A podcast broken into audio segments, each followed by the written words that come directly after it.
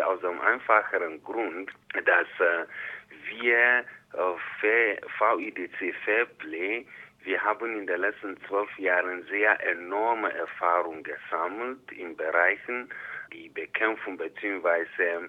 Antirassismus und Antidiskriminierung Arbeit. Das heißt die Bekämpfung jeglicher Art von Rassismus und Diskriminierung im Fußball.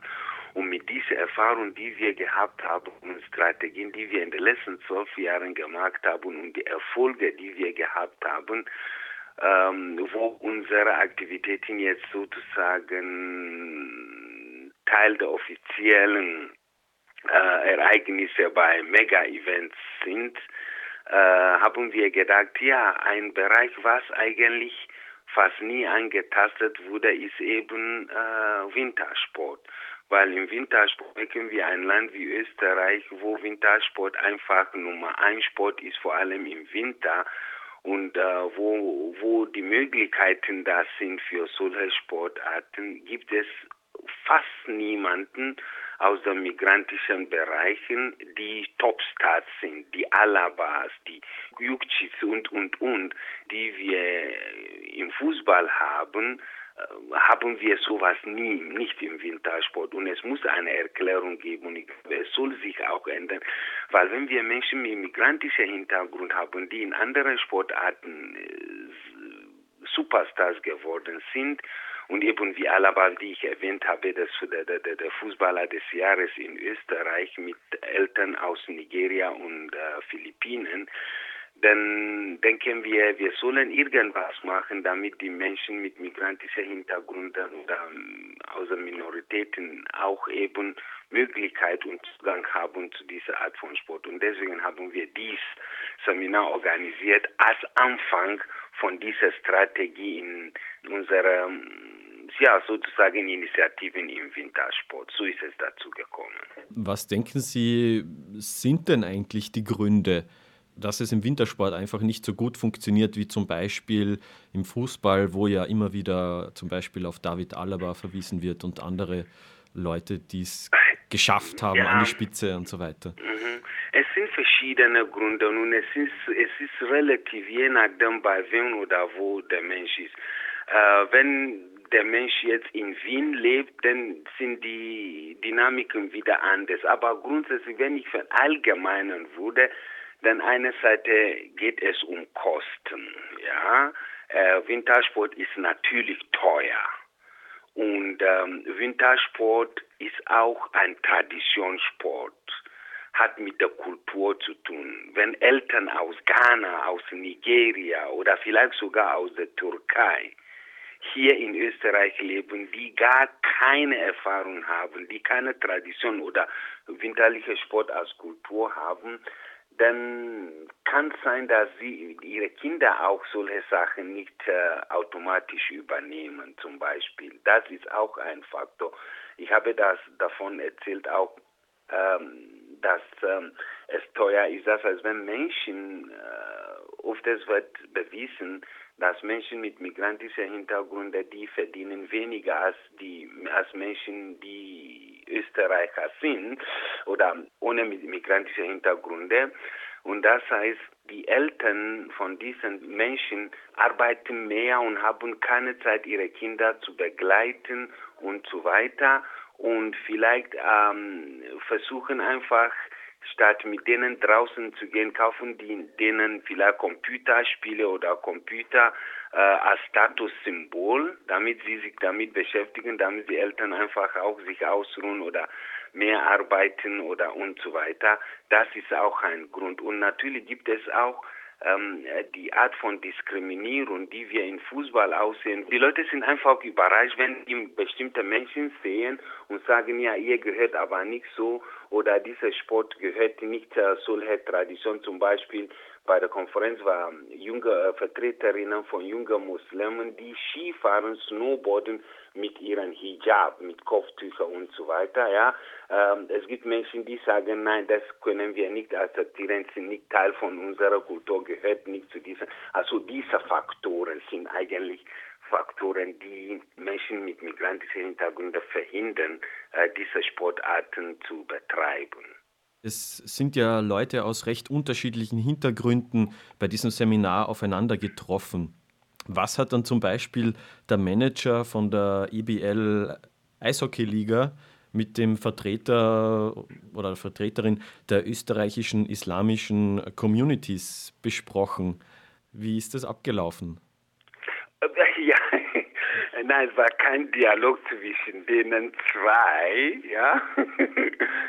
ähm, aber äh, wenn Sie diese zwei Leute jetzt herausgenommen Nur haben, als Beispiel. Haben, ja, genau, finde ich auch sehr fantastisch, weil die Perspektiven, die eben sehr unterschiedlich sind. Zum Beispiel der Herr Axel Bama, ja, von Ebel von Eishockey Liga, ja. Äh, ähm, Erster Bankliga nennen sich das offiziell. Mhm. Der hat zum Beispiel im, im Grunde mit, mit, mit Migrantinnen, Menschen mit migrantischen Hintergründen, hat eben gemeint, für Eishockey wollen sie nur einfach, äh, wie sagt man, gewinnen und Pokal holen. Und die wissen aber, dass Österreich ist, hat nicht die Menschen, die eben äh, die Pokale gewinnen können. Daher für sie ist es egal, wenn sie das Geld haben, lieber holen sie Spieler aus dem Ausland, damit sie Pokale gewinnen und natürlich auch mehr Sponsorgelder bekommen. Äh, sie, die Vereine, würden aber gerne Menschen in Österreich haben, die äh, einfach mehr machen und, und die vielleicht ein bisschen auch billiger vorkommen, unter Anführungszeichen. Ähm, und dann gibt es natürlich Nationalteam, die Österreicher brauchen. Also es ist ein totaler Konflikt da in dieser Sportart. Ähm, das ist eines, was ich Ihnen sagen würde bezüglich dieser äh, Eishockey-Liga. Und dann andererseits, wenn wir zu jungen Musliminnen gekommen sind, haben Sie gemeint, viele Menschen denken, Islam verbietet Sport und so weiter. Ich meine, es gibt dieses Beispiel, wo der Prophet Mohammed äh, mit einer Frau sogar Wettbewerb gehabt hat. Äh, also Sport ist sehr, sehr ein, ein, empfohlen in, in Islam, wo viele Menschen aber das Gegenteil glauben. Beziehungsweise diese jungen Muslimen haben das Gefühl, dass sie haben Probleme mit Feministen, sogenannte sozusagen äh, Feministen in Österreich, weil die Feministen würfen denen vor, dass sie machen das nur, weil sie von den Männern gezwungen sind, obwohl es ist ihre, ihre Entscheidung ist, das zu machen. Und die jungen Muslimen haben auch gemeint, dass die, die wollen Wintersport auch machen mit ihren Hijab und so weiter. Aber es, es ist so hart, dass die Menschen in ihren Köpfen Identität mit bestimmter Identität zu Wintersport äh, zuschreiben, dass es so schwierig ist, dass sie akzeptiert werden. Also die sind die zwei Sachen von den die sind die verschiedenen Perspektiven, die präsentiert wurden von den zwei verschiedenen Gruppierungen, also Eishockey und Muslimen, die Sie erwähnt haben. Kann man also sagen, dass weniger populäre Sportarten mehr daran interessiert sind, äh, junge Leute mit Migrationshintergrund ähm, für den Sport zu interessieren, als populäre Sportarten, wie zum Beispiel der alpine Skilauf? Ich weiß nicht, ob ich äh, diese These unterstützen würde. Ähm, hm, I don't know, ich weiß nicht. Nein, nein, stimmt, nein, nein, ich würde ja Nein sagen. Aus dem einfachen okay. Gründen, dass ähm, zum Beispiel, wir haben verschiedene Wintersportvertreterinnen eingeladen und manche wollten als Resource Person, also Vortragende reagieren oder wir haben sie angefragt aber sie haben gesagt, leider, leider würden sie gerne, aber sie können nicht, weil sie keine Erfahrung in diesem Bereich haben. Aber es ist ein Bereich, wo sie sich sehr interessieren würden. Und das ist von sogar Tiroler Skiverband, haben sie uns zum Beispiel gesagt, sowas auch gesagt, haben gesagt, sie nehmen gerne teil zum Beispiel. Und äh, von dem her denke ich mir, nein, es geht nicht um die Popularität der Sportarten, sondern die Perspektiven von den Menschen, die da sind und die diese Sportart sehen, nicht als Sportart von äh, bestimmte Kultur und nur für diese Kultur.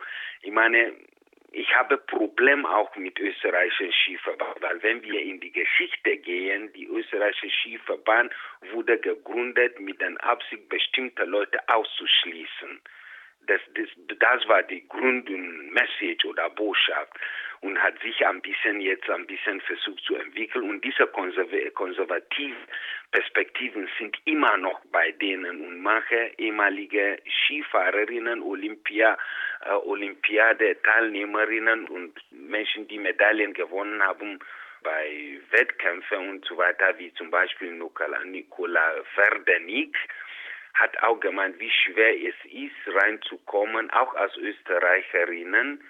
Ähm, und ähm, äh, es muss sich ändern. Österreich Skiverband muss ihre Mentalität und Politik ändern, um mehr Zugang äh, für anderen zu erleichtern, zu erlauben. Und es gibt sogar jetzt Initiativen von anderen von vielen ehemaligen Skifahrerinnen, Wintersportlerinnen, die wollen, dass sie einfach mehr Leute holen zu diesen Sportarten, äh, als vielleicht österreichischer Skiverband oder andere Verbände äh, wollen. Und von dem her würde ich sagen, äh, auch wenn, na, ich würde, ich würde, na, die These stimmt nicht, sondern würde ich diese Erklärung sagen, ja. Okay. Also es hat mal ein Statement gegeben vom ÖSV-Präsidenten Peter Schröcksnadel, äh, das sie auch als Leitspruch für ihr Seminar verwendet haben. Ich zitiere es jetzt einmal auf Deutsch. Er hat äh, mal gesagt, im Zusammenhang mit Migration und Skisport in Österreich, ich zitiere, ein Hauptthema ist es daher, Migranten in den Schnee zu bekommen. Das war im Zusammenhang mit der Attraktivierung von Schulskikursen und eben zweitens die Förderung von Migrantenkindern, damit die mehr Skisport betreiben. War der ÖSV bei der Veranstaltung also vertreten? Ja, gute Frage. Ähm, wir haben dieses Statement gehört und es hat uns extrem gefreut und es hat uns noch motiviert und Hoffnungen gegeben. Wir haben den Herrn Schröcksnadel eingeladen. Wir haben nichts gehört, nothing, nichts, nichts, nicht mal zu sagen, Mail angekommen. Und dann eine Woche oder so oder äh, ja, vor, vor der Veranstaltung haben wir nochmal eine Erinnerungsmail geschrieben. Nachdem ich eben die Erinnerung geschrieben habe, hat sein Büro äh, uns äh, angerufen und gemeint, äh, ja, er hat das Mail noch nicht gelesen. Und das war alles, was wir gehört haben. Und ja, und dann in dem Fall ist er nicht gekommen.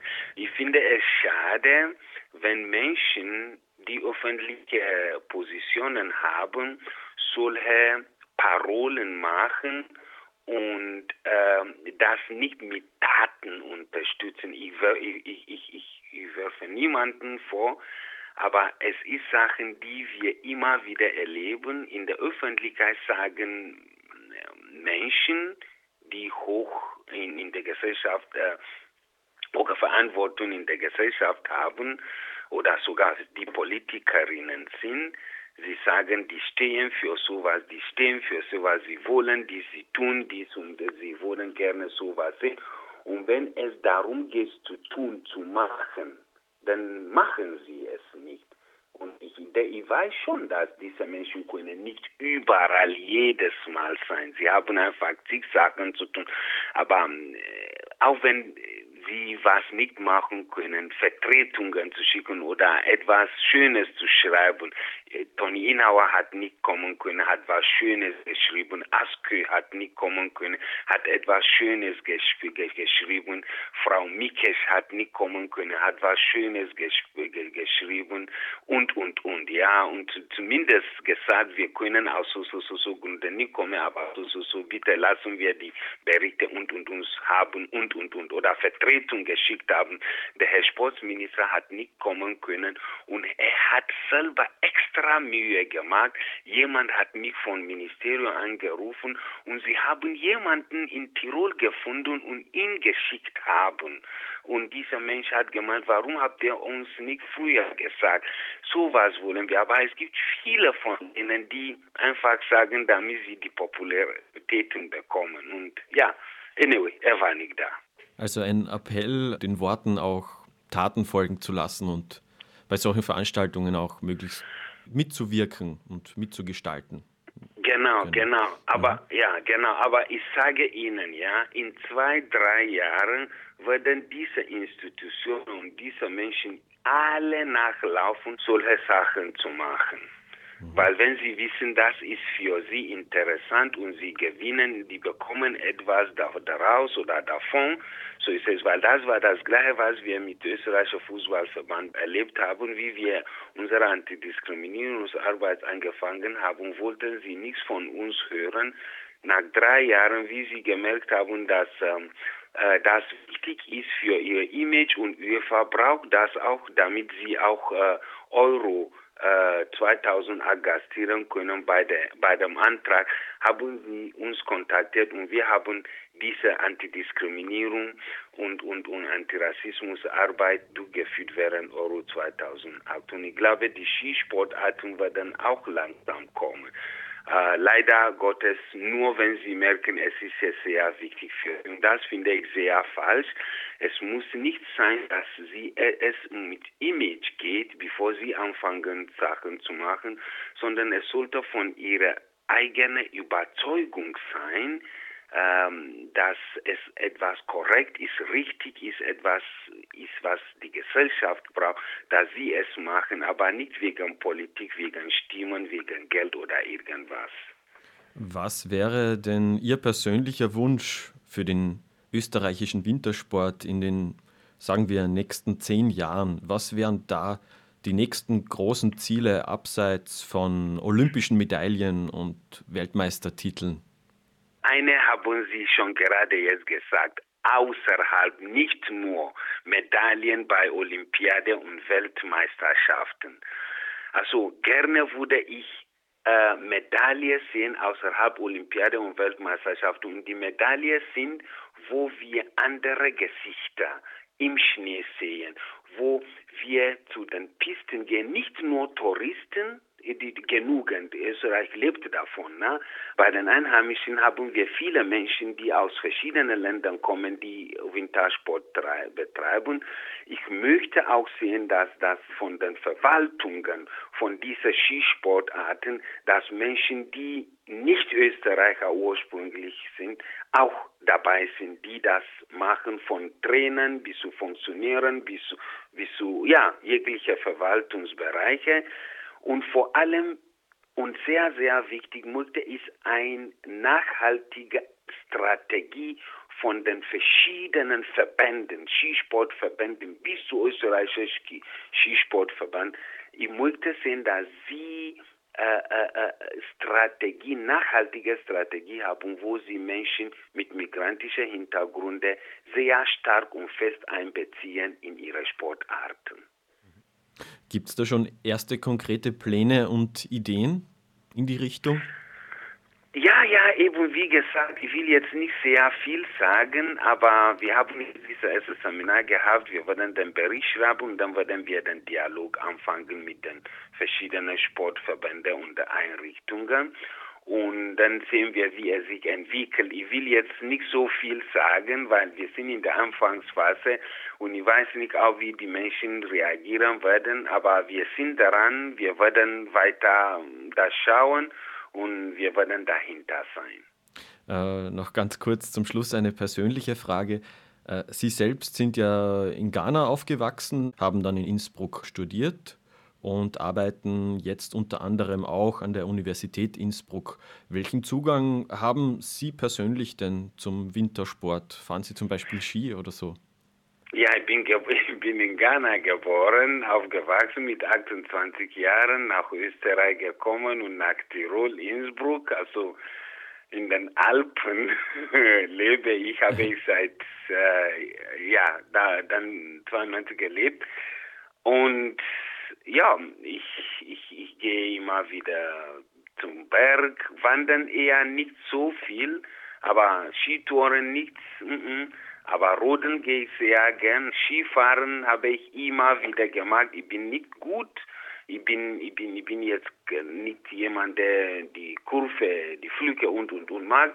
Ich, ich, ich, ich stehe auf den Ski und auf kleinere Pisten, Pisten fahre ich. Immer wieder gehe ich mit Freunden, Bekannten zum irgendeiner Wintersportart und es ist einfach die Tradition da. Aber ich sage, ich habe das Glück, dass ich Zugang zu dieser Sportarten habe, weil ich Menschen kenne, wenn ich an der Universität bin oder wenn ich Sachen mache, wo ich solche Menschen begegne, die Einheimischen sind, dann habe ich den Vorteil oder die Privilegien, dann mache ich sowas mit, aber nicht die anderen, die diese und Anführungszeichen Privilegien nicht haben. Also ich liebe die, die, die Wintersportarten auch, aber eben wie gesagt nur diese zwei Arten mache ich. Also würden Sie eher sagen, Sport verbindet in diesem Fall oder Sport trennt? Nein, nein, ich würde ja schon sagen, Sport verbindend. Also so, es gibt Phasen, wo ich sage, Sport trennt, aber in diesem Fall musste ich sehen und hoffen, dass Sport verbindet. Man muss auch äh, positiv sein, man muss auch hoffnungsvoll sein. Ne? Ja, dann danke ich Ihnen recht herzlich für das Gespräch. Das war sehr interessant.